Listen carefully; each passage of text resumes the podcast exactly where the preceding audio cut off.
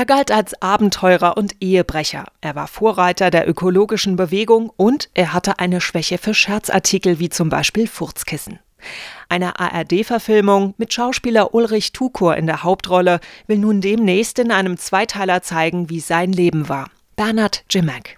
Der Zoodirektor, Tierfilmer und Fernsehmoderator brachte wie kein anderer vor ihm die Tierwelt in die deutschen Wohnzimmer der 60er und 70er Jahre.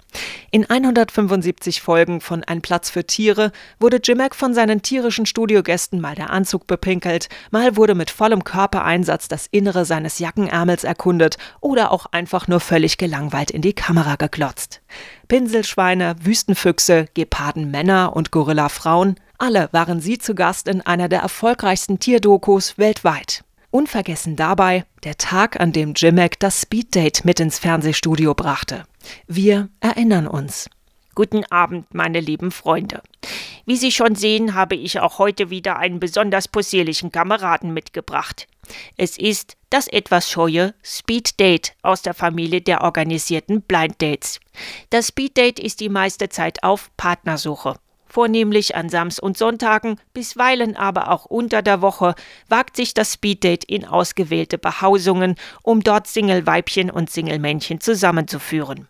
Das gemeine Speeddate gliedert sich in verschiedene Unterarten, wobei jene der Gattung Speeddating in deutschen Single-Biotopen am häufigsten zu beobachten ist und seit nun über zehn Jahren eine stetig wachsende Liebespaarpopulation hervorbringt.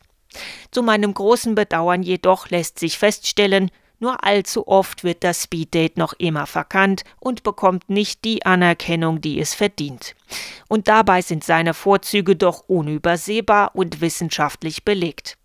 Das Speeddate verhindert durch seinen fleißigen Einsatz bei der Partnersuche, dass es zu noch gravierenderen Flurschäden in Beziehungsgebieten kommt, wie sie vor allem in Großstädten schon seit einigen Jahren zu beobachten sind. Freud- und orientierungslos umherstreifende Single-Weibchen und Männchen auf der Suche nach dem Glück verschafft das Speeddate neue Hoffnung bei der Partnersuche. Die Art und Weise, wie sich das kleine Speeddate dabei als Beziehungshelfer verdingt, ist so einfach wie clever.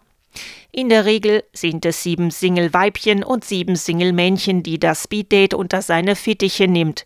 In siebenminütigen, rein verbalen Balzritualen werden sodann biologische, geistige und emotionale Kompatibilität gegenseitig erkundet.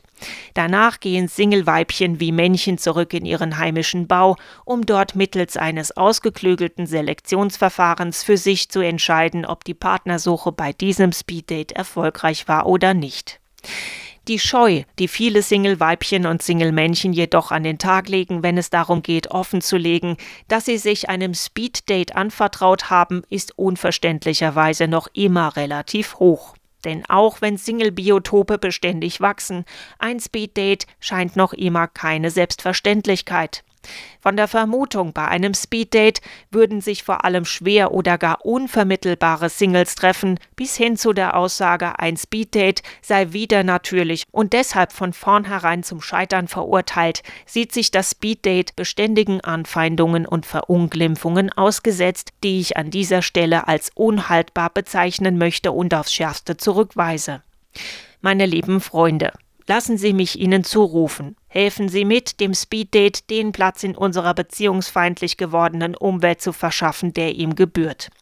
Denn Speeddates sind kleine lustige Gesellen, die nur eines im Sinn haben, Freude und Liebe in das Leben derer zu bringen, die einen Partner suchen. Speeddates der Gattung Speeddating machen keinen Dreck und riechen nicht unangenehm. Sie sind geräuscharm und unterscheiden nicht nach Herkunft, Aussehen oder Können. Mit einem Speeddate an ihrer Seite wird das Leben bunt und froh.